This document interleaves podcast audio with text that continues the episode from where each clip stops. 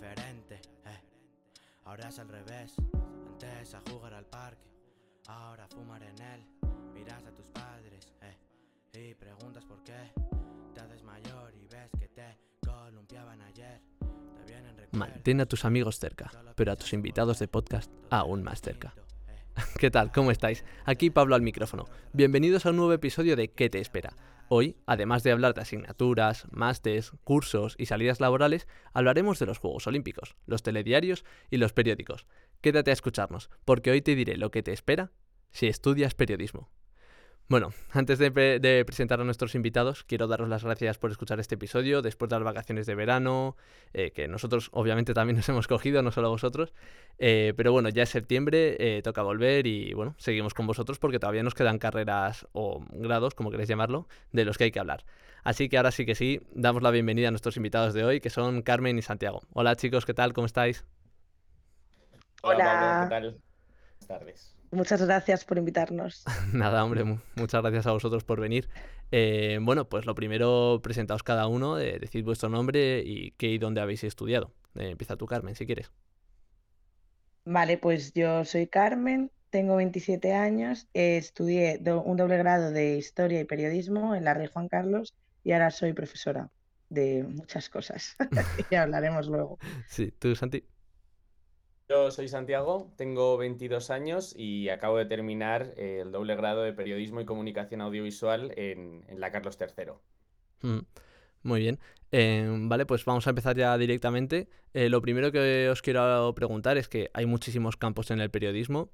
Eh, obviamente, a quien le guste alguno de esos campos, pues ya sea el periodismo deportivo, por ejemplo, eh, pues tendrá o querrá hacer esta carrera pero si no lo tienes tan claro que te guste un área o algo de eso, ¿a quién le podríais recomendar la carrera? ¿Qué tipo de persona o algo así? ¿Qué nos puedes contar, Santi?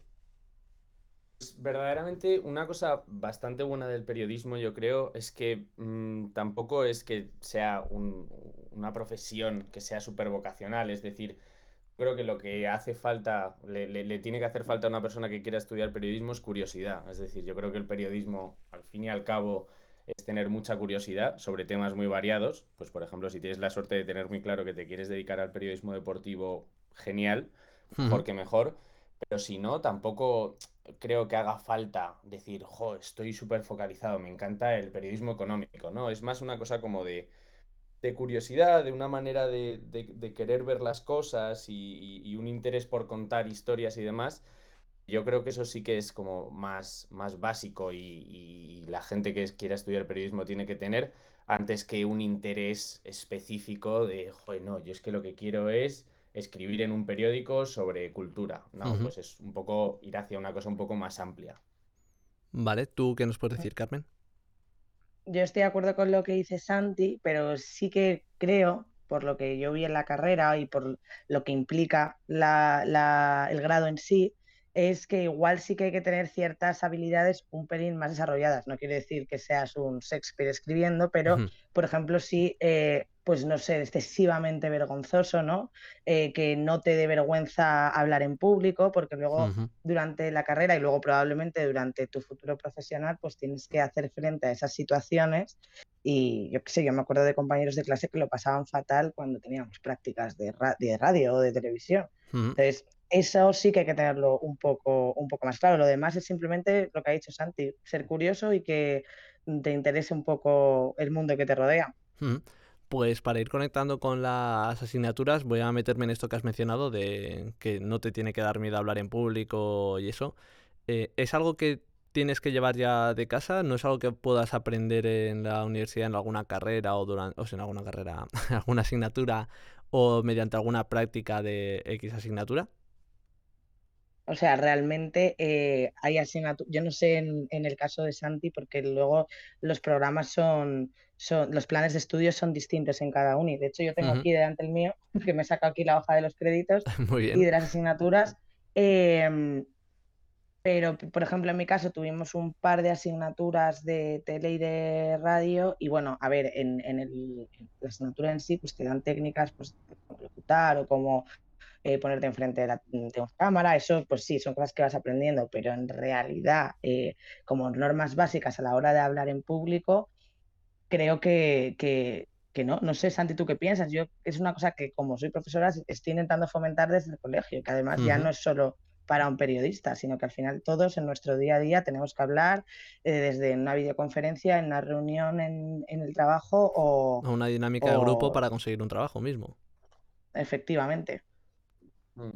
En mi caso sí que, justo igual que Carmen, aquí repasando un poco el, el programa y demás, sí que he encontrado que nosotros tuvimos una asignatura, pero vamos, es que ya prácticamente ni me acuerdo que era teorías de la expresión oral y escrita. Entonces, verdaderamente no hay asignaturas como tal que... sí, pero justo, Santi, perdón. Perdón, Santi, que justo esa asignatura, que yo me acuerdo por mi hermana y por muchos amigos, es común en toda la Carlos. Justo, justo, sí, es lo que va a decir. Que no es de periodismo. Justo. Entonces, verdaderamente a nosotros, luego, como has dicho Carmen, pues las asignaturas de radio y de televisión, sí o sí vas a tener que estar pues enfrente de una cámara, enfrente de un micrófono y demás. Entonces, a nosotros, como que esta parte de, perder un poco el miedo a hablar en público y demás, nos lo potenciaba mucho en otras asignaturas que no tenían por qué ser eh, hablar delante de una cámara, pero estábamos todo el rato haciendo exposiciones delante de la gente, cuando no había que tienes que grabar un documental de no sé qué y tienes que aparecer tú en cámara, te tienes que grabar el audio, Hmm. entonces lo fomentaban de otras maneras que no eran como una asignatura específicamente dedicada a claro, cómo eso es, estar delante de una cámara. Eso es un poco lo que yo me imaginaba y lo que y lo que os preguntaba, ¿no? Eso que en alguna asignatura, pues como acabas de decir, mediante las eh, prácticas o los trabajos, pues tuvieses que ir desarrollando esa, esa capacidad. Em, vale, pues antes de meterme cada uno a lo mejor un poco en vuestro programa o cómo va año a año la carrera, eh, voy a hacer una pequeña diferencia de por lo menos lo que me ha parecido a mí viendo los programas de universidades públicas y universidades privadas. Y es que en la pública eh, veo que sí que hay mucha, mucho tema de historia, historia de España, historia de periodismo, cualquier cosa relacionada con historia. Siempre tenéis algo de derecho, hay temas de sociología y psicología, ya sea orientada pues eso, eh, de, la de la antropología o de la comunicación y luego mucha teoría de cada campo del periodismo, ¿no? Televisión, radio y tal. Pero en cambio, en las privadas sí que he visto generalmente eh, que parece, parece, porque no sé si estas asignaturas que digo así como teóricas luego tienen mucha práctica dentro, en la privada sí que parece más práctico, porque tienen cosas como escritura creativa, cámara, edición, presentación y locución. Estos son nombres de asignaturas como tal. No sé si vosotros, los dos habéis ido a, a pública, eh, no sé si tenéis esa experiencia o conocéis a alguien que haya ido a la privada o pensáis que no es tan teórica la carrera y que también tiene mucha de práctica. Mm, yo creo que sí tengo amigas que han hecho periodismo y, o mm, carreras relacionadas con la comunicación, comunicación audiovisual, digital en privadas. Y lo que creo que es que justo el punto fuerte de las privadas son los medios con los que cuentan. Entonces, si no los utilizaran, pues serían un poco, no sé, sería un poco raro, ¿no? Eh, y es verdad que las asignaturas eran parecidas, pero si yo me acuerdo, por ejemplo, de diseño de la información periodística, que era mm, maquetar, ¿vale? Era maquetar un, periódico y utilizábamos un programa, yo en primero de carrera utilizaba un programa que era InDesign, en el caso de mi universidad era la versión del año 99, creo, o 2002, y las del CEU tenían la versión de 2012, que era el año en el que empezamos la carrera, y en un Mac. Entonces, claro, para mí fue un infierno. Claro. Porque era una cosa eh, de otro planeta y para mis amigas de la privada era maravilloso porque era todo facilísimo y se hacía solo. Quiero decir, en cuanto a medios, tiene muchos más. No sé si el plan de estudios en sí eh, tiene muchas más asignaturas prácticas por esto mismo, pero que, eso es un hecho, por supuesto. Pero tú por tu parte notaste que en tu caso tu universidad mm, era como demasiado teórica o te parecía que equilibraba bien la parte práctica y teórica. Es que yo también en mi caso, al haberlo hecho con historia, claro. Mm, estudiaba dos cosas a la vez, entonces no puedo em, calibrar ¿no? o puedo opinar mm, sobre esto de una forma objetiva porque no lo sé, no, no, era periodismo y ya está, sino que yo a la vez tenía otras movidas y entonces no fui consciente, plenamente consciente. ¿no? igual Santi, te lo puedo decir mejor porque ha estudiado dos carreras de mm. comunicación. Muy bien, pues vamos contigo, Santi. sí, yo es un poco, también tengo gente conocida que ha estudiado carreras, eso, comunicación digital, comunicación audiovisual en, en privadas, televisión y demás y en, esa, y en, y en una universidad privada yo creo que sí que se hace mucho más hincapié en toda esa parte práctica. Y, y, entonces estaba pensando justo ahora, yo creo que un poco yo la visión, lo que he dicho antes, de que yo creo que verdaderamente hace falta como un interés en todo, en, en, como en el mundo, que es lo que haría falta para, para ser periodista, también viene por la parte de verdaderamente eso. Yo he tenido cuatro asignaturas de historia, he tenido economía, he tenido derecho, he tenido toda una variedad que, te, que tú lo, piensas y dices, joder, verdaderamente esto, yo debería estar escribiendo noticias y demás. Entonces, como que sí que es, mm, yo creo que es más teórico en, en, en, una universidad pública, por lo que te ha podido decir Carmen, por, por mi propia experiencia también, yo creo que, que sí, pero es porque eso, el, el, el, plan va hacia una visión diferente, que es primero te vamos a dar como todos los conceptos teóricos, históricos y, y de conocimiento en general, que tú tienes que tener muy básicos para que tú luego te pongas a escribir. Es decir, tú no puedes escribir una noticia eh, en un periódico si no conoces la historia de España de los últimos 30 años. No, es imposible, tienes que saber sobre eso. Entonces, como que lo llevan a esa parte previa, yo creo. Estas universidades lo llevan a la parte de primero conoce sobre lo que tienes que escribir para luego, más adelante, aprender cómo escribir yo creo que va un poco mm. hacia eso. Mm. Pero, por ejemplo, hay una había una asignatura, perdón, había una asignatura, por lo menos yo tenía una asignatura que era redacción periodística, en el que en teoría te daban las claves para expresarte bien, ya más allá, no hay que escribir sin falta ortografía, pues eso es un hecho, ¿no? Una obviedad. No, sí. como claves para eh, seguir la redacción que tiene que hacer un periodista, una noticia, pues desde la jerarquía, ¿no? Del titular, el subtítulo, la información, uh -huh. bla, bla, bla.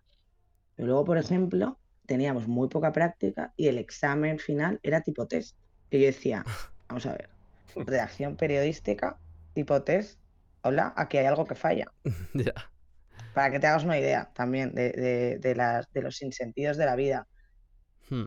O sea que a lo mejor sí que los dos habéis notado un pelín que sí que falta, a lo mejor en, por vuestra experiencia de la pública, un poco más de parte práctica, ¿no? Dentro de la carrera. Sí. Vale. Eh, y bueno, pues ahora os quería preguntar un poquito, siguiendo en este tema, eh, ¿cómo podríais hacer vosotros un resumen de lo que aprendes cada año en la, en la universidad? O sea, pues el primer año es todo, pues historia para saber cómo funciona la comunicación. El segundo año ya es teoría para métodos de cómo comunicar. Y el tercero ya pues empiezas a escribir y tal. Si nos podéis hacer cada uno un resumen o que lo haga uno y el otro, si no está de acuerdo en algo, pues que lo diga y tal. Así que empieza tú, Santi, por ejemplo. Vale, pues mira, yo con el programa aquí más o menos resumido. Te diría que en el primer año un poco aprendes... A ver, eh... tampoco solo el programa, un poco tu, tu experiencia, cómo justo, lo sentiste sí, sí, tú. Sí, justo, sí, sí, sí.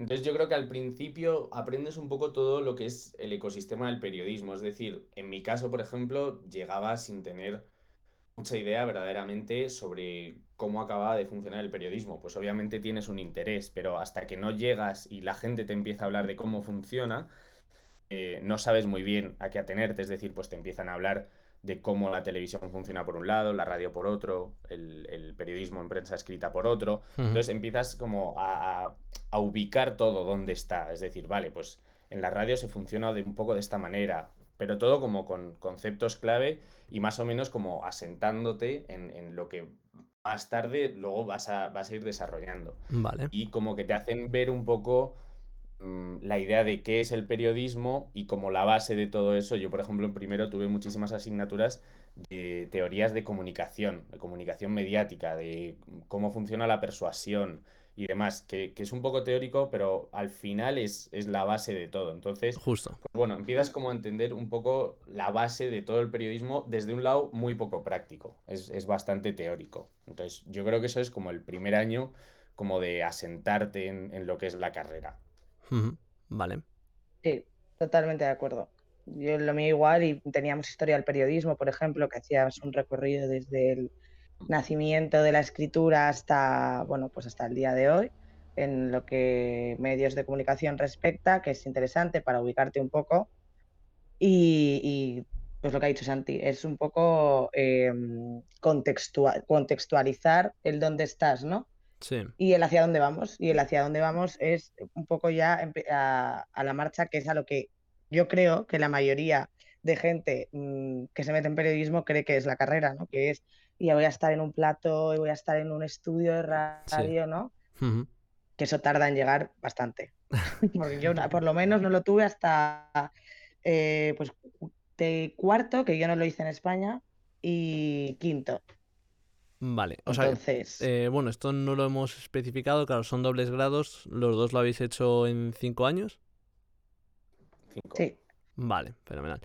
Eh, vale, pues bueno, si quieres sigue tú, Carmen, con el segundo año, por aunque ya sabemos que son dobles carreras, pero... Pues el, el segundo año yo, por ejemplo, tenía más, eh, pues una asignatura que me gustó mucho, de hecho, era comunicación. Es decir, para un periodista es importante conocer el derecho que te ampara o el que te va a penar en el caso de que pues, la cagues hablando mal y pronto.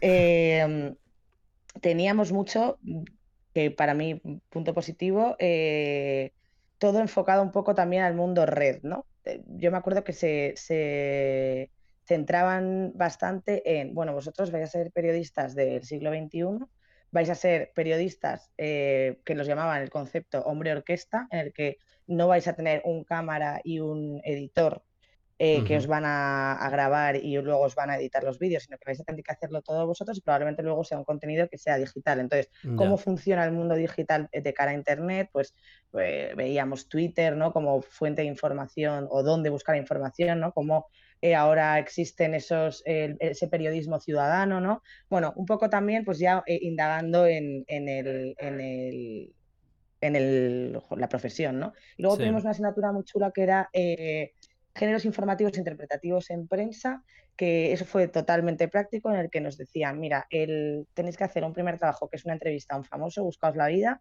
y luego tenéis que hacer un reportaje sobre un tema de actualidad.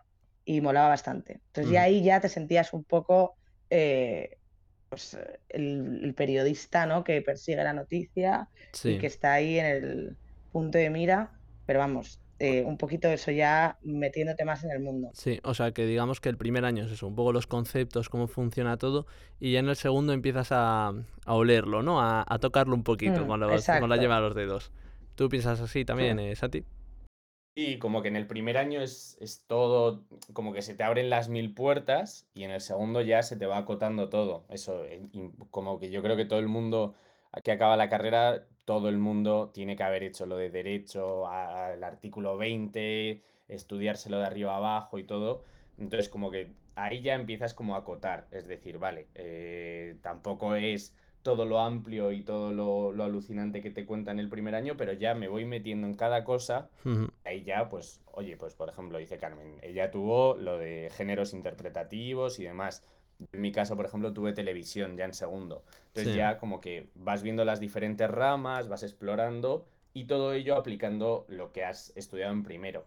Vale. Es decir, pues como has estudiado historia, ya eso en segundo, cuando escribes entrevistas al famoso, que yo creo que Carmen, al igual que todo el mundo, se lo inventó al famoso.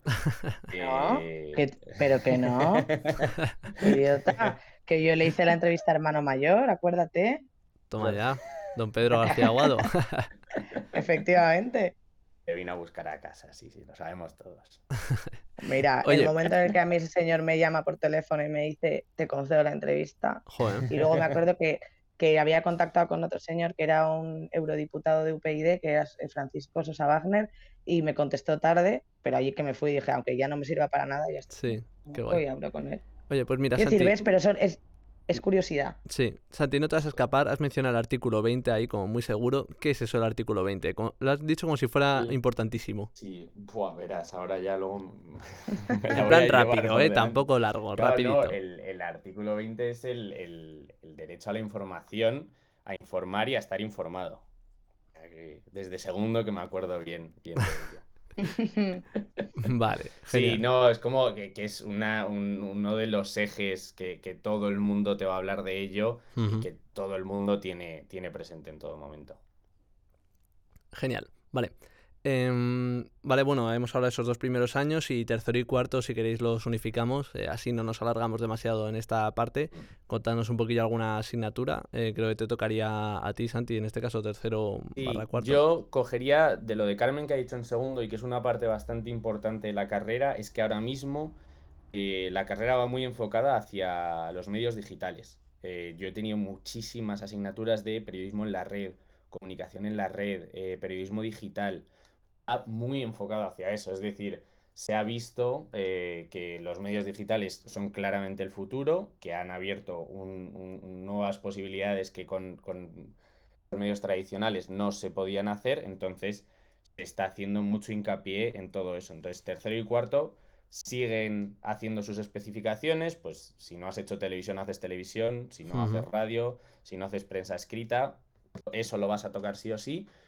Luego se va todo eh, acompañando como esas ramas principales con eh, otras que te van llevando pues hacia lo que va el periodismo, en este caso como periodismo digital. Entonces yo, por ejemplo, ponte, tenía una asignatura de periodismo digital en la que nos decían, joder, pues por ejemplo aquí puedes subir la noticia que has grabado en televisión la podrías subir a un portal digital. En cambio, a un medio escrito al uso no. Entonces, como que ahí van empezando a unirse todas las asignaturas, a jugar unas con otras, por ahí vas avanzando. Y ahí es cuando tú vas ya viendo tu camino, hacia dónde vas, qué te interesa, qué no.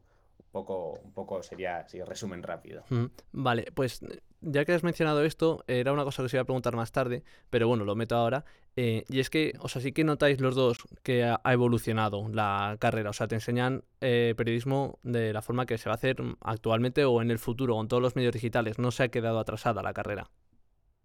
Yo creo que no. Mm, que, Habla Carmen. No. para mí, yo creo que no, en absoluto, que, que lo tienen muy claro. Sería más una estafa eh, que nos enseñaran a ser grandes periodistas y que nos prometieran un futuro súper prometedor en medios que están desapareciendo, o sea, como puede, ser la prensa escrita. Eh, y tenemos, vamos, como futuros periodistas, tenemos que estar formados para igual ser periodistas que tienen que dar una noticia en 140 caracteres. Entonces eso al final es importante, porque si al final la gente lee más Twitter que un propio periódico, pues hay que ir adaptándose. Que puede ser mejor o peor y que los profesores pudieran estar más de acuerdo o menos, por supuesto, pero, pero sí que, por lo menos en mi caso, sí que nos ponían los pies mucho en la, en la tierra. Y me acuerdo de una visita a un periodista de Antena 3 que nos dio una charla y nos dijo, bueno, bienvenidos a la profesión más estresante del mundo. Si queréis ser buenos periodistas, tenéis que vivir enganchados al móvil a estar pendiente de todo lo que pasa, porque puedes estar tranquilamente en tu casa mm, descansando y que esté pasando algo que tienes que contar. Entonces, bueno. Y a nosotros, yo tengo grabada, porque me lo han repetido, yo creo, todos los profesores que he tenido, y es eh, durante la, crisis de hace ya 12, mm, 13 años, todos los periodistas de los, los grandes medios de comunicación entraron en una crisis enorme, entonces hubo despidos enormes en todos los grandes medios de comunicación. Y de ahí salen todos los eh, nuevos medios digitales como es el diario.es, como todos los digitales, los, los, nativos digitales que han ido naciendo ahora, son todo periodistas que se han tenido que reinventar. Entonces a nosotros nos hablaban todo el rato de un proceso de reinvención constante del periodista. Es decir, pues al igual que has hecho toda tu vida radio, si un día vienen mal dadas, tienes que escribir y otro día haces televisión. Entonces, y con, todo esto de, la crisis, muchísima gente tuvo que irse, irse hacia el periodismo digital y por eso es lo que están ahora mismo, yo creo, enfocando todas las carreras. Sí, no, pues me parece fenomenal porque sí que no me acuerdo en qué episodio fue, si fue comunicación audiovisual, magisterio o en cuál, em, que sí que mencionaban que se había quedado a lo mejor un pelín anticuado el, la carrera, ¿sabes? Y que no estaban tan actualizados como podía, como puede estar la vuestra, que me parece algo fundamental.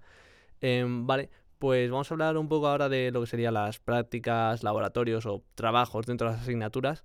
Em, y es eh, unirlo, que me sale aquí el tartamudeo, eh, con lo que mencionabais también de las privadas, tema de recursos, equipo, pues ya sea informático o cámaras, todo eso.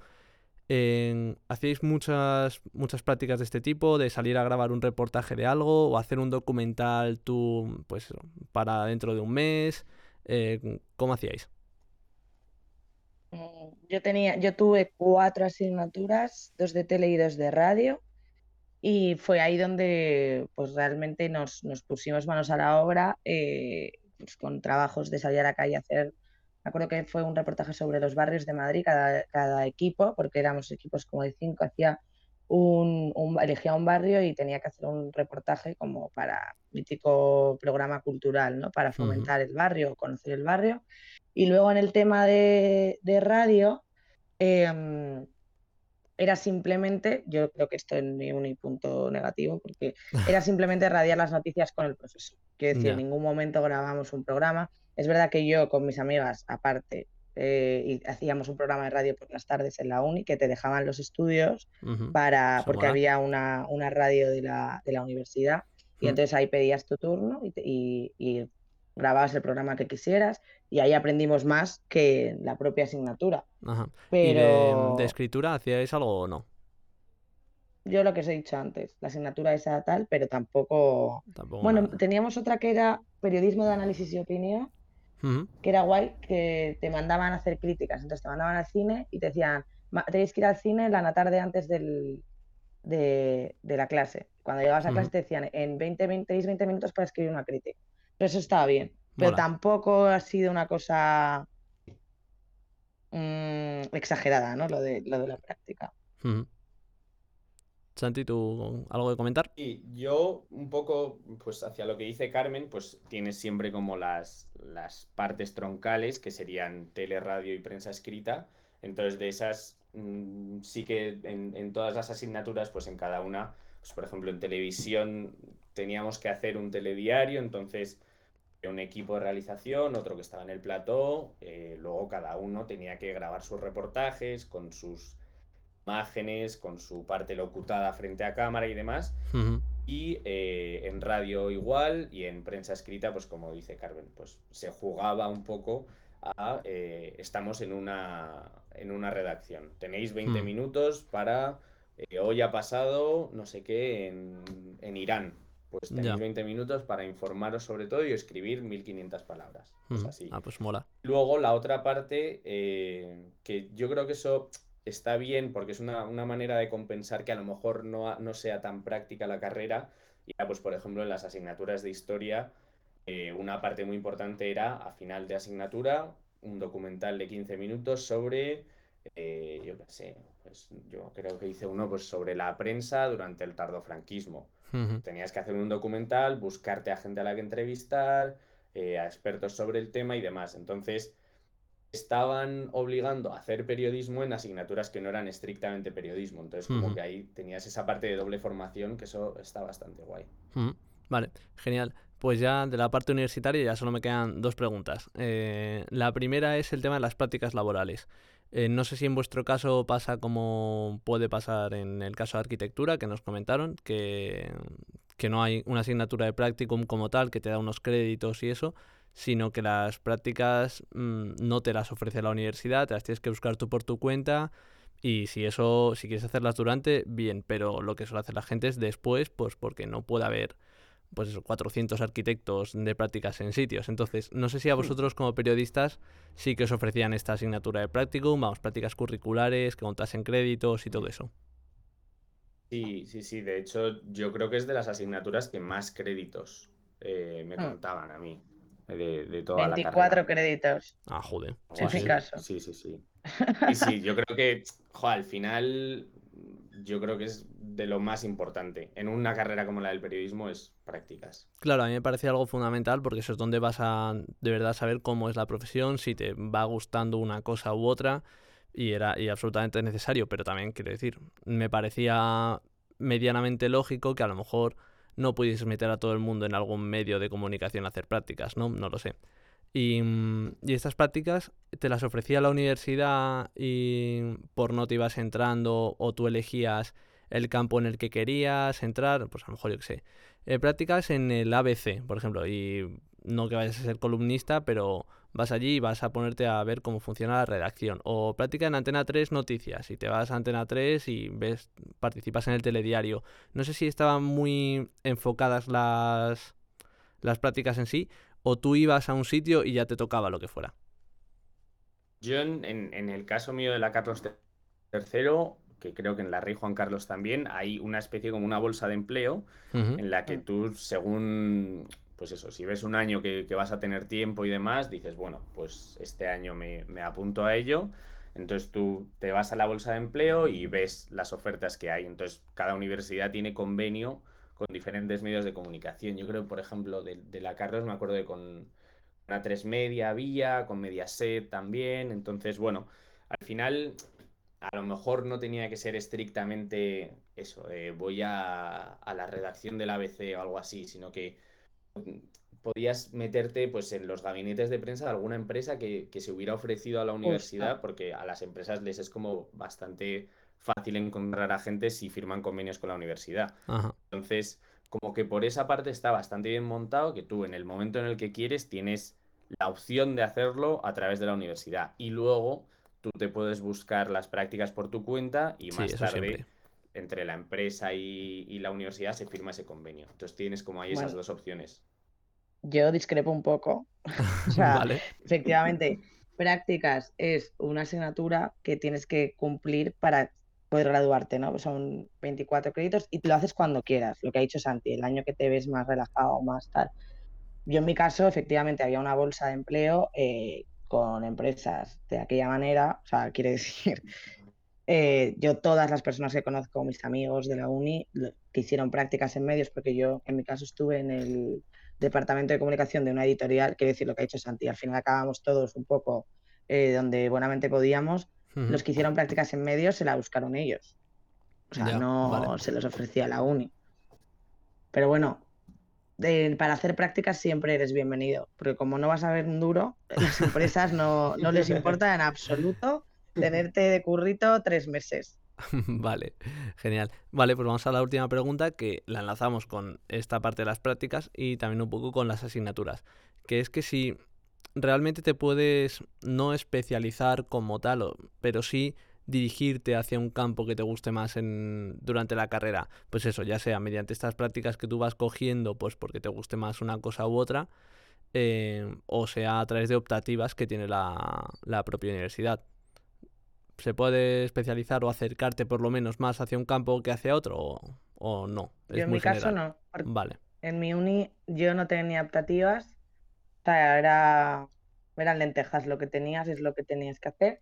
Eh, y lo que creo es que, y esto es un consejo para todo aquel que quiera hacer periodismo y se quiera dedicar a ello, que si realmente te interesa un campo, pues eso, el periodismo deportivo, oye, me encanta la tele o me la radio, lo que sea, no puedes esperar a acabar la carrera. Quiero decir, si realmente es el mundo que te gusta, te tienes que buscar tu vida durante la uni, aprovechar eso que las empresas Mm, pues precisamente por lo que acabo de decir, mm, para estudiantes en prácticas no suelen poner problemas y enlazar prácticas con prácticas porque lo que tienes que hacer es currículo. Si tú sales de la uni sin haber hecho nada y llegas a una empresa, tal y como están a día de hoy los medios de comunicación, que están muy mal, sin nada, es que te comes los mocos. Creo, no sé si Santi estará de acuerdo conmigo. Sí, e, es un poco hacia lo que hemos hablado al principio del todo, que es eh, interés. Es decir, si tú eres una persona rápida y en el tercer día que estás haciendo televisión ves que te mola, eh, ya es buscarte prácticas a, lo bestia, ir, a medios y demás, irte al profesor y decirle, oye, esto. Y, al final, los profesores son las personas más agradecidas, y aquí te lo puede decir Carmen, en que si una persona tiene interés y, y te va, ponte después de una clase a preguntarte porque le ha quedado una duda con algo o le ha gustado mucho una parte u otra, si tú ahí en ese momento eh, estás rápido y, vas, yo creo que es, la manera en la que te vas a ir eh, especializando. Luego puede ser que a lo mejor cuando haces la asignatura no te gusta mucho, pero cuando haces las prácticas te gusta. Pues con las prácticas a tope. Entonces, al final es una cosa yo creo que es eso, es estar rápido, estar vivo y tener interés. ¿Que ves que te gusta lo de televisión? A por televisión. ¿Que ves que te gusta lo otro? A por lo otro. Vale, genial. Ah. Pues eh, nada, si no tenéis nada más que decir por esta parte más universitaria, ¿no? Eh, vamos a hacer el descanso, que llevamos ya una media horita, yo creo, hablando. Y pues bueno, vamos a hacer una pregunta que no tiene nada que ver con el tema del periodismo primero y ya luego nos desviaremos otra vez a coger el tema. Eh, vale, la pregunta es una chorrada, pero es algo que asegura, todos, todos hemos hecho alguna tontería de estas. Y es siempre alguna vez mm, tú vas por ahí con, pues ya sea el móvil en la mano o con otra cosa, y vas a coger otra y de repente mm, te das cuenta que te ibas a la nevera y te has vuelto mm, mirando como si fuera el WhatsApp eh, el alioli y te has dejado el móvil en la nevera, ¿vale? Entonces, ¿qué es lo peor que os ha pasado por equivocarte y tener otra cosa en la mano? ¿Vale? Os doy tiempo a pensar la historia mientras yo os cuento la, la mía, que yo era pequeño, con, estaba con mis hermanos en, en un puente, no sé si era pues, frontera con Lis- Lisboa, bueno, con Lisboa, perdón, con Portugal. Y, y había un río por en medio y tal, y, y ese puente súper alto, y, y nos, nos habíamos comprado un tirachinas hace nada.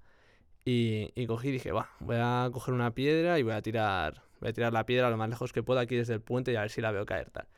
Y bueno, cojo y cogí la piedra y para hacer la prueba de a ver con qué lanzaba más lejos, pues fui a lanzar primero con la mano. Y efectivamente, como os, os estaréis imaginando, no lancé la piedra, sino que lancé tirachinas por el, por el puente. También muy típico, pues eso, ir a coger el. decir, vale, mañana tengo examen de conocimiento del medio, por favor, no se me puede olvidar ni de broma el libro. Y llegas a casa con el libro de lengua, ¿sabes? Workbook. Total, to- total- totalmente, el workbook. Eh, a mí me ha pasado que una vez iba a, a- llevaba, salía de casa porque iba al cole y me fue mi madre que efectivamente tirara la basura al contenedor del papel y llevaba exámenes en la mano y tiré los exámenes. Los, los rescaté, gracias a Dios, pero si no, no sé qué habría hecho. Pero ya siendo profesora, dices. Sí, sí, sí, Madre mía. todos mis exámenes corregidos. Madre mía, chaval. Dije, eh, hola. ¿Tú, Santi? Yo soy muy de, de tostado por la mañana, pues yo qué sé, meterla, ir a meter la taza a la lavadora, el colacao, meterlo en la nevera, de estas constantemente, de abrir la nevera y decir, joder, no, si esto no va aquí y tal. Sí, sí. En mi casa se han, se han estropeado muchísimas cosas. Sí, sí, sí, es, es tremendo. Vale, bueno, ya los oyentes, pues que piensen sus historias y si quieren mandarnos alguna, oye, ya las podremos contar en otro episodio. Em, vale, pues ahora vamos a desviarnos otra vez, como ya he dicho, al tema del periodismo y aquí Santi te ha tocado como, como objetivo, como foco, eh, ya te he avisado. Eh, para los oyentes que no lo sabéis, eh, Santi ha estado en Tokio, eh, en las Olimpiadas, en los Juegos Olímpicos. Eh, así que nada, cuéntanos un poquito cómo ha sido tu experiencia, dónde estabas, qué es lo que hacías. Cuéntanos. Pues, bueno, yo he estado eh, un mes eh, trabajando en los Juegos Olímpicos eh, con una beca que ofrece el, el Canal Olímpico, los servicios de, de retransmisión olímpicos, que es eh, la empresa encargada de eh, retransmitir todos los juegos, es decir, la señal que llega, que hemos visto este verano, que hemos, lo hemos visto todos en, en la 1, en Teledeporte y demás, no, esa señal no viene de cámaras eh, de Radio Televisión Española, sino que la señal es una señal internacional que todos Vale. los países compran a, a esta empresa que es OBS. Entonces, bueno, eh, yo me fui con, con una beca de, de entrenamiento eh, a trabajar con ellos. Y bueno, eh, la verdad que una experiencia alucinante, el hecho, ya solo el hecho de, de irte a Japón a trabajar, sí. le sumas a unos Juegos Olímpicos, le sumas recién acabada la carrera y, y a una cosa en la que a mí me interesa bastante, pues obviamente la leche.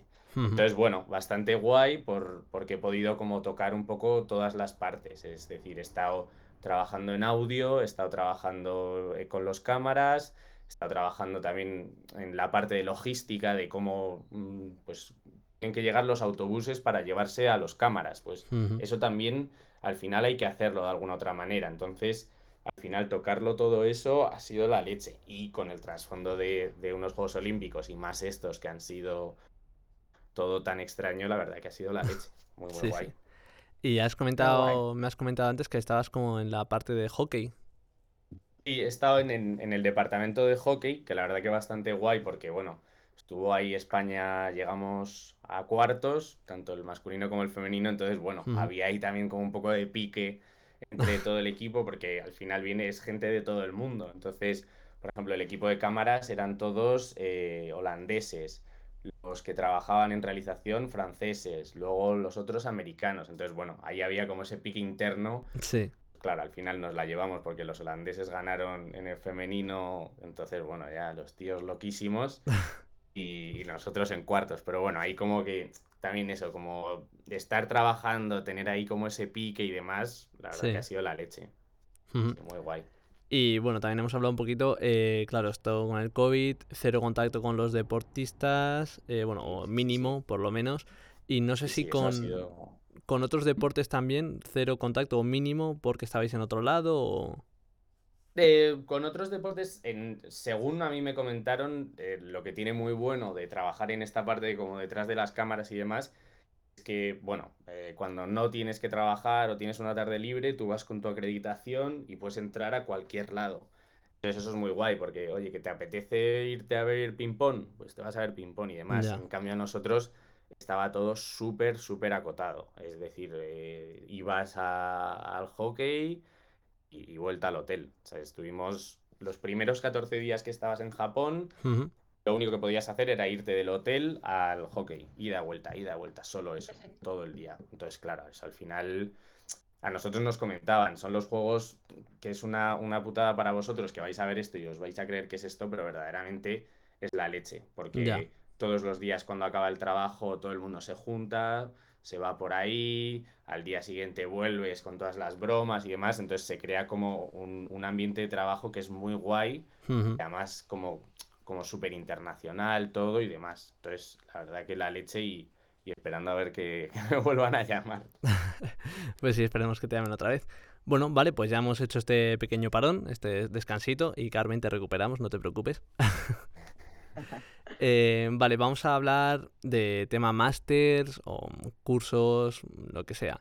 Eh, lo primero que te quiero preguntar, Carmen, eh, ¿son recomendables hacerlos, obligatorios? no recomendables. ¿Qué, nos dices tú de esta parte? Pues yo de esto, la verdad es que justo no os puedo contar mucho porque como yo ya en cuanto acabé la carrera abandoné el periodismo, pero sí que conozco gente, vamos, mis compañeros que sí que se dedican, sí que han hecho algunos máster para especializarse, pues eso, periodismo deportivo o máster, el, el mítico máster de, del país que te, que te puede servir pues para lo que tú has dicho antes, especializarte, focalizarte y tener ya bueno, una formación un poco más seria ¿no? dentro de, del mundo y al parecer son bastante recomendables porque se valoran. Vale, tú Santi acabas de terminar, pero no sé si te han dicho también que lo hagas sí o sí, que no. Sí, bueno, yo la verdad que mm, al, yo creo mi visión es la de que haz, un máster si tienes muy claro hacia, hacia dónde quieres ir. Es decir, eh, si quieres hacer periodismo deportivo, haz el máster de periodismo deportivo, sí o sí. Si no tienes eh, otras vías por las que entrar, lo mejor será eh, que hagas el máster, que te formes, que te especialices a lo bestia y ya después busques trabajo, porque si vas a medios deportivos con tu máster de periodismo deportivo, obviamente vas a tener muchas más opciones. Y en el caso de que no tengas tan claro eh, en qué te quieres especializar, mm, sigue formándote, pero desde dentro. Es decir, no pasa nada por estar un año en una redacción haciendo cultura. Que Es, periodismo y, vale exactamente lo mismo como el que está en internacional y en el otro. La cosa es seguir escribiendo todos los días, sabiendo dónde está la noticia, eh, viendo qué tiene interés, qué no. Entonces, seguir trabajando y demás. Entonces, quien tenga muy claro hacia lo que se quiere dedicar, que haga el máster. Quien no, que se ponga a trabajar, redacción, trabajo. Sí, porque también eso, trabajando te das cuenta de si lo que estás haciendo te gusta, no te gusta o descubres otras cosas. Mm. vale. completamente. Pues volviendo un pelín atrás en el tiempo, no quiero dejar de hablar del Erasmus, que es parte un poco universitaria, pero claro, el periodismo creo que es muy distinto, eh, creo yo, ¿eh? esto es opinión, ahora nos diréis, en España, en Italia, Francia, Estados Unidos. Tú, Carmen, has dicho que sí que has hecho, hiciste un año fuera. Entonces, cuéntanos un poco si tú veías diferencia en cómo trataban allí el periodismo y eso. Bueno, yo justo estuve en Italia, que es bastante similar, ¿no? En todos los sentidos. La cultura mediterránea. Justo, y lo vi bastante parecido, ¿no? O sea, el, el, enfoque que daban, bueno, las asignaturas que tuve yo justo tampoco me daban para, para empaparme mucho de, de, las, de las técnicas que utilizaban y tal, porque eran más uh -huh. eh, teóricas, tipo pues investigación de audiencias y cosas así, que eso es igual en todos. Yeah. Medir un, un, televisor, pues es lo mismo en Italia que, que en España, pero bastante, bastante similar. Ahora, uh -huh recomiendo a todo el mundo irse de Erasmus, eso sí.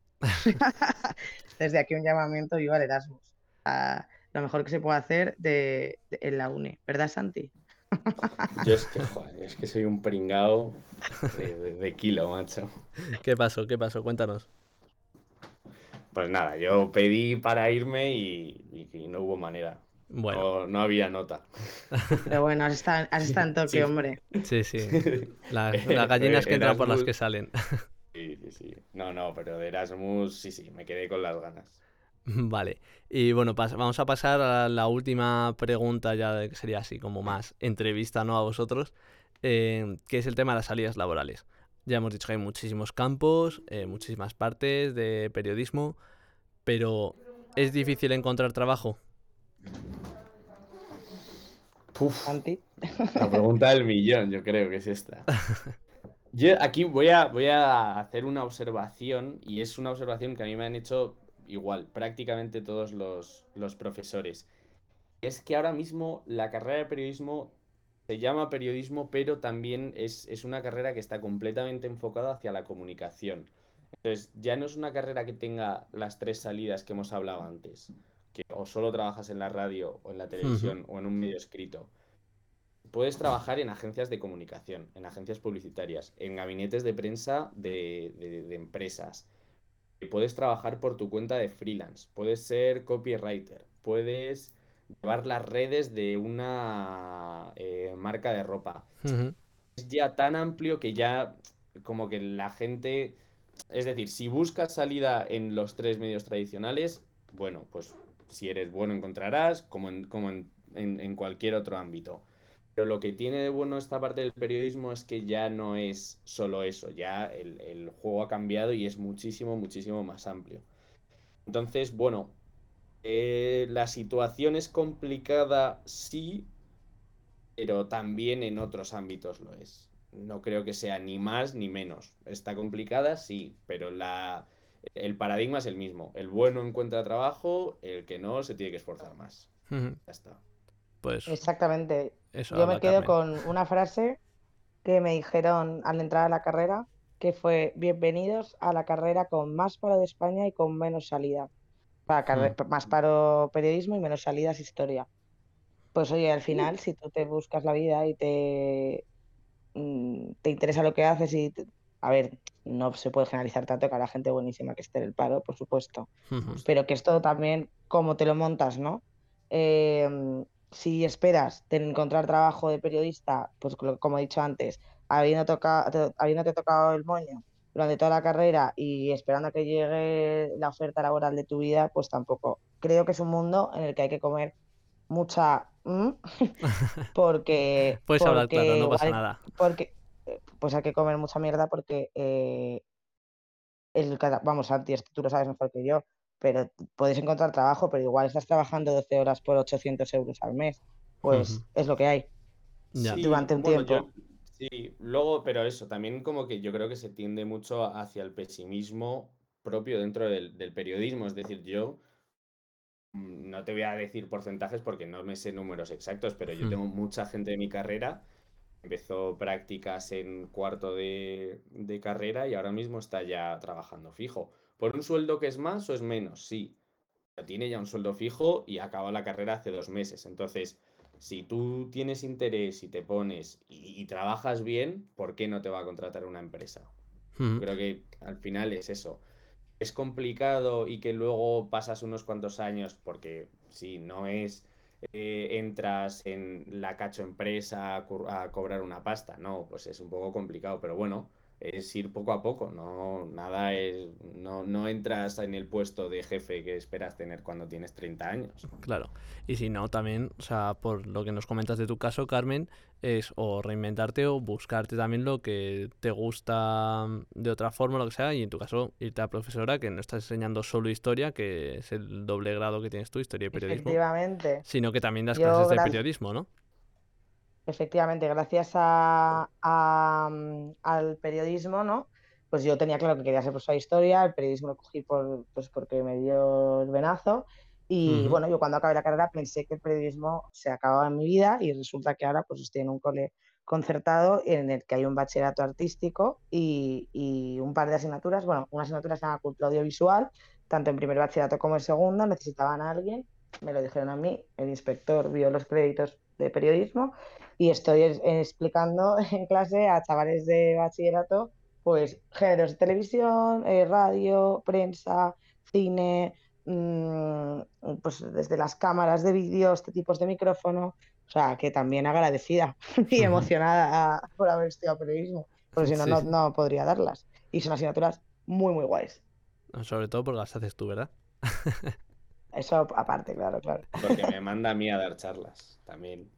O Ah. porque viene Santi, no, pero Santi vino en calidad de, de historia, ¿eh? No viniste... Es verdad, es verdad, en historia, en historia. Vale, em, pues antes de pasar a las preguntas de los oyentes, eh, os quiero preguntar, ¿qué le diríais a alguien si, pues eso, de recom- que va a estudiar, alguien que va a empezar a estudiar periodismo, algún alumno tuyo, por ejemplo, Carmen, eh, ¿qué le advertiríais o qué le, aconse- qué le aconsejaríais? Cualquier cosa. Pues a ver, ¿qué le diría a una persona que quiere hacer periodismo? Que, que disfrute y que, y que haga trabajo extra. Que si hay algo que le gusta, que se centre en lo que le gusta y que vaya por ello. Pero que no se conforme. Porque como hemos dicho, está la vida muy mala. ¿Tú, Santi? Yo creo que, que tenga muchísimo interés. Es decir, que si le mola la radio, que todos los días escuche la radio, que sepa cómo se trabaja por dentro, que, que, lo analice, es decir, por qué este programa se emite a tal hora, por qué eh, los periódicos, la primera sección es la de internacional, por qué en la televisión eh, los telediarios son a las 2 y a las 9, que como que investigue, que se interese sobre ello, porque yo creo que eso es lo que te hace que al final todo te recompense más. Si tú estás los cuatro años a verlas venir, al final acabas y bueno, bien, tienes tu carrera, has aprendido y demás. Pero si le das un interés extra, yo creo que es ahí donde, donde puedes salir a lucir mucho más la carrera. Ujú. Vale, genial. Pues nada, antes de despedirnos, como siempre, vamos a responder las preguntas de los oyentes, que les recuerdo que nos las pueden mandar eh, tanto las preguntas como las sugerencias al Instagram del podcast en arroba que te espera, accediendo a nuestras historias destacadas o incluso escribiéndonos directamente.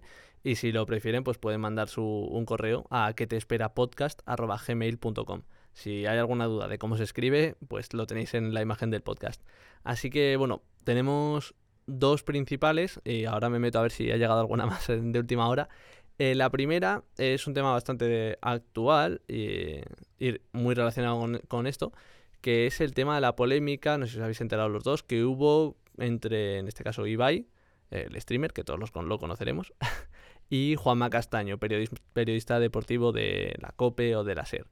En, en el caso este, eso, a Ibai le dejaron entrevistar a Messi, eh, o le llamaron para entrevistar a Messi en la presentación del PSG, y no llamaron a ningún otro no- medio deportivo español, o no sé si ningún periodista español. Y eso, hubo una crítica por parte de Juanma Castaño diciendo que no entendía nada, que cómo podía ser esto.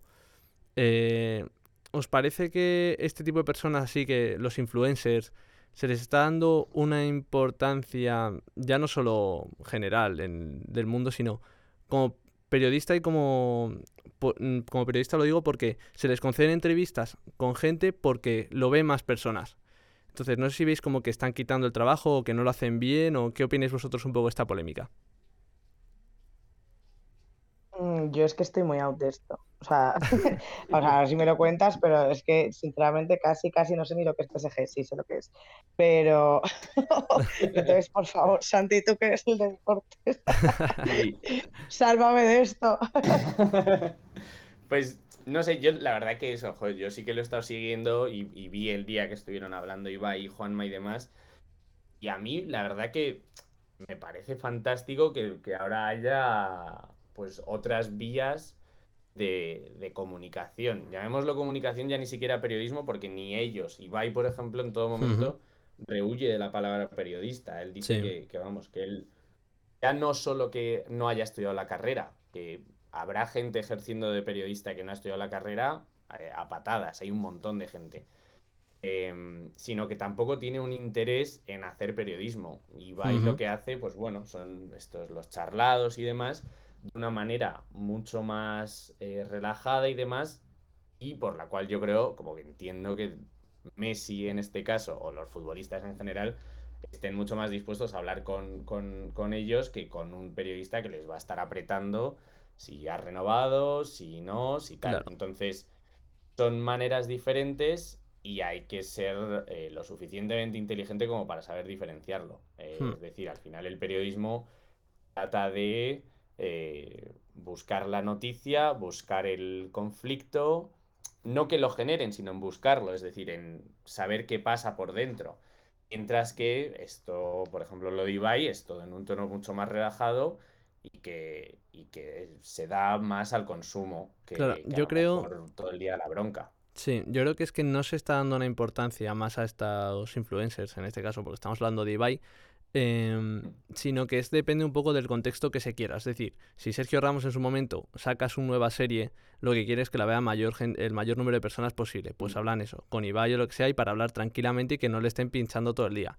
Pero si estás en medio de la temporada ha habido un mal partido, o lo que sea, no van a llamar a Ibai a decirle, oye, mm, vete a decirle a este que porque ha jugado tan mal. No, le van a decir al periodista de verdad que sabe, va a saber cómo hacer las preguntas para intentar sacarle lo máximo posible a ese, en este caso, jugador, ¿no? Sí, y yo creo que luego hay otra cosa y está en que, por ejemplo, en el, por poner el caso de lo de Messi, que es lo que habíamos comentado antes, si tú ahora mismo llamas a un streamer, quién llamas? Ahí va, solo llamas a uno. En caso es que tengas que llamar a medios de comunicación, tienes que llamarlos a todos. Imagínate llamar a 15 medios de comunicación en España, lo puedes quitártelo de encima invitando a una persona. Pues obviamente va a ser mucho más fácil invitar a una persona y más si luego te dicen, no, no, es que estoy mucho más tranquilo con, este tío. Te has quitado dos problemas. Hmm, efectivamente. yo la verdad que me parece genial y que son dos cosas diferentes que la polémica, pues bueno, al final todos tienen que hacer números. Entonces, pues, tendrá que, conseguir más, más oyentes y va y también entra ahí un poco al trapo y ya está. Hmm, además, tampoco nos podemos olvidar de que eh, al final, al fin y al cabo, el periodismo es un negocio. o sea, es. un negocio y no es, porque igual hay veces que si no te paras a pensar dices, ay, qué guay no ser periodista porque vas a a dar información y vas a comunicar a la gente lo que pasa en el mundo, no. Comunicarás si es rentable. Si no, no, no vas a comunicar nada. Y me parece también una observación importante, al igual que es, por supuesto, el cuarto poder. ¿no? Tenemos tres poderes de Estado y, por supuesto, está el, el, periodismo y también, pues, por, ese tipo, por este tipo de cosas, pues pasa situaciones como la que acabáis de comentar, que desconozco absolutamente. No sé casi ni quién es Ibai. O sea, que soy una boomer máxima. Pero bueno. clase, ¿eh, Carmen. ya estoy anciana. Bueno, no te preocupes porque me das preguntas para, para ti, Carmen. Pero todas, obviamente, enfocadas al periodismo. Eh, vale. Eh, pues la siguiente pregunta nos habla un poco de. Bueno, hemos hablado ya de la actualidad del periodismo. y nos preguntan si no os parece que se ha vuelto el periodismo muy sensacionalista o simplemente siempre ha sido así, pero ahora estamos como más... Eh, alert, no, es alertados la palabra, no me sale ahora, pero bueno, estamos mm, más atentos a este, este sensacionalismo. Yo creo que es, eh, no es que haya sido siempre así, es que ahora hay muchas más pantallas y hay muchos más medios por donde nos viene la información, ¿no? Pero al final sí, eh, por supuesto que siempre los, pues, lo que acabo de decir, los medios de comunicación están al servicio del dinero y al servicio de en muchos casos, es triste pero es así, del Estado, ¿no? Y ¿por qué solo se habla de COVID en las noticias? ¿Interesa el COVID? ¿No interesa? Mm, llegados a este punto en el que mm, pues no se ha acabado la pandemia, pero em, no estamos en marzo de 2020, es, necesario cubrir toda una hora de informativos con COVID. ¿Quién decide eso? ¿Vende el COVID? ¿No, lo, no vende? Quiero decir, al final es lo que decimos, es, es dinero y es eh, eh, intereses ¿no? de gente poderosa que, que, quiere que, la gente piense o no, o, ¿no? Y además eso sumado a debates en... Eh, había una cosa muy interesante que, yo les explico a, a mis alumnos, la investigación de audiencias normalmente se, había, se hacía midiendo una serie de televisores, ¿no? Que eran televisores modelo para ver qué programas pues, funcionaban o funcionaban para quitarlos de la parrilla o no. Em, se hablaba de que los medios de comunicación tradicionales, tanto la tele como la prensa como la radio, son medios unidireccionales, es decir, hay un emisor y hay un receptor, pero el receptor no tiene la posibilidad de eh, contestar, ¿no? Bueno, eso ha cambiado ya, porque ahora Mm, se está midiendo más las audiencias, la televisión ha decaído, porque no quiere decir que un programa no tenga audiencia en, eh, mediante la televisión, no quiere decir que sea un fracaso, porque puede estar viéndolo pues, desde el móvil, desde el iPad, desde un montón de, dispositivos, y además ya no es unidireccional. Los propios espectadores son receptores de esa información que encima pueden manipular o pueden opinar en sitios como Twitter, ¿no? Entonces, eh, el sensacionalismo también surge de las reacciones de la gente, ¿no? Sí. Eh, ahora estamos mucho, los medios tienen una capacidad de saber si un tema o una serie o un programa, yo que sé, La Isla de las Tentaciones probablemente, eh, según los audímetros, no sea el éxito que realmente es en, en, Twitter con un trending topic o en diversos foros, ¿no? En Instagram, yo que sé. Quiero decir que al final, pues sí, no es que ahora sea más sensacionalista o menos, es que la realidad está cambiando. Vale, genial. Y bueno, y la última, que os la dirijo a los dos, la última pregunta de oyentes, em, es medianamente polémica porque sí que nos preguntan que si realmente para trabajar de periodista hace falta ser periodista. Quiero decir, mm, una columna en un periódico muchas veces eh, pues es un médico o algo de eso, que estará tratando su tema. O a lo mejor es, pues en tu caso, Carmen, es un historiador. Em, el presentador de televisión de las noticias, ¿hace falta que sea periodista? ¿No hace falta? Eh, solo hace falta que sea buen comunicador. No sé cómo, cómo funciona esto, ¿qué nos podéis contar? Santi, si quieres empieza tú. Mm, a ver, creo que el presentador por, coger justo la, pregunta, el presentador, por ejemplo, sí que tiene que ser periodista. Yo igual, y me pasa un poco que en, un poco muchas profesiones pertenecen un poco así a ciencias sociales y demás, igual no es necesario. Y en el periodismo verdaderamente lo que hay que saber es tener interés y saber sobre el tema de qué se trata. Eh, ¿Qué pasa? Que una redacción obviamente no va a tener contratada a una persona solo para que escriba sobre cómo funcionan las lámparas. ¿no? Pues eh, tiene que saber cómo funcionan las lámparas y cómo funciona Oriente Medio. Entonces contratas a un periodista que es el que más o menos se sabe informar de todo. Pero una persona que tenga interés... Bueno, perdón, hemos tenido un pequeño corte de conexión, estamos perdiendo a Santi. Eh, sigue contándonos, Santi, por favor. por aquí de vuelta. Sí, bueno, lo que venía a decir es un poco que, siempre y cuando haya un, interés en, lo que es eh, el mundo en el que vivimos, que es lo que ha dicho Carmen antes, y, unos conocimientos básicos de comunicación, tanto de escribir, de narrar, de estar enfrente de una cámara, no creo que sea eh, un condicionante que, sea que tú llegas a una redacción y si en tu currículum no pone que has estudiado periodismo, te largan de ahí. Es decir, si tú puedes demostrar eh, a través de otras maneras y otras formas que, eres capaz, no, no, hace falta ir con el título. Hmm. ¿Tú qué, piensas, Carmen? ¿Qué nos puedes decir de esto? Pues aquí tengo yo un, conflicto moral, ¿no?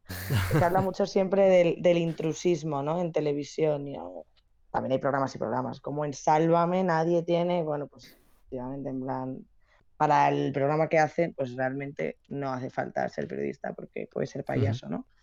Pero mm, efectivamente el papel del comunicador, un comunicador tiene que tener unas dotes, ¿no? Y, estoy de acuerdo con lo que ha dicho Santi, un presentador tiene que tener una información. para enfrentarse a una cámara, para hablar, para leer un pronter, para transmitir seguridad, transmitir lo que quiera transmitir en este caso, ¿no? Entonces, estoy de acuerdo con lo que ha dicho Santi. Hay, pues para, escribir una columna de un tema concreto, un historiador, pues sabrá igual más eh, hacerlo mejor que un periodista porque domina el tema, ¿no? Mejor que, que, que, que un periodista, vaya pero a la hora de comunicar en un programa de radio, en un programa de televisión, o bueno, y por supuesto también en prensa escrita a nivel formal, no estamos hablando de, un artículo de opinión ni de una, un análisis, mm, yo qué sé, de una crítica, de... No, estamos hablando ya de comunicación, creo que sí, que sería necesario exigir ese título, porque entonces nadie te, debería estudiar periodismo, ¿no? Si nos ponemos en, esa, eh, en esas. Efectivamente vale. Yo un poco lo, de, lo del, presentador, por ejemplo, informativos, lo decía porque normalmente el presentador es el director del programa y por lo tanto es el que mm. decide qué contenidos entran o no dentro del telediario. Entonces, para eso sí que es necesario ser periodista, es decir, tienes que saber dónde está la noticia. Eso es como, esa es la base del periodismo, saber a qué le das importancia y a qué no. Eso es el, día uno, tal cual entras en, en la primera clase, te dicen, vale, primero que hay que saber es qué es noticia y qué no. Entonces, esa es la parte importante del periodismo. El resto, por eh, todo lo que lo acompaña, ahí puede haber entrar gente que no tenga por qué tener el título, pero como que ahí hay unos puestos que sí que es necesario. Vale, genial. Eh, bueno, pues por mi parte estas eran ya todas las preguntas, así que no sé si queréis decir algo que se me haya podido quedar en el tintero, que creéis que no hemos comentado. Mm, aquí podéis soltar todo lo que os apetezca. Echar pestes de la carrera o ponerla en alza. Ahora, ya, ahora aquí al final todo lo malo, ¿no? La carrera es una mierda.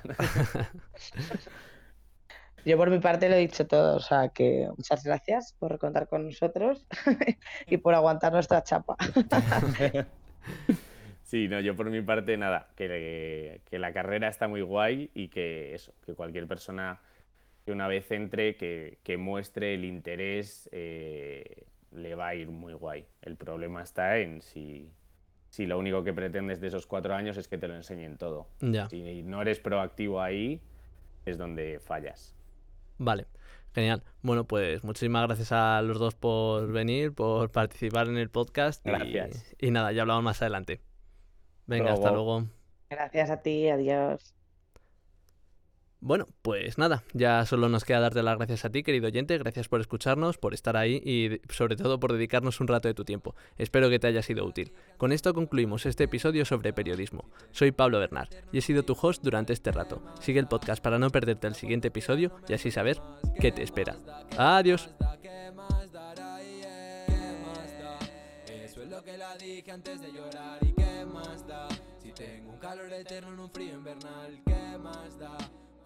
Cuando quieras no me esperes más. ¿Qué más da? ¿Qué más da? ¿Qué más dará? Yeah.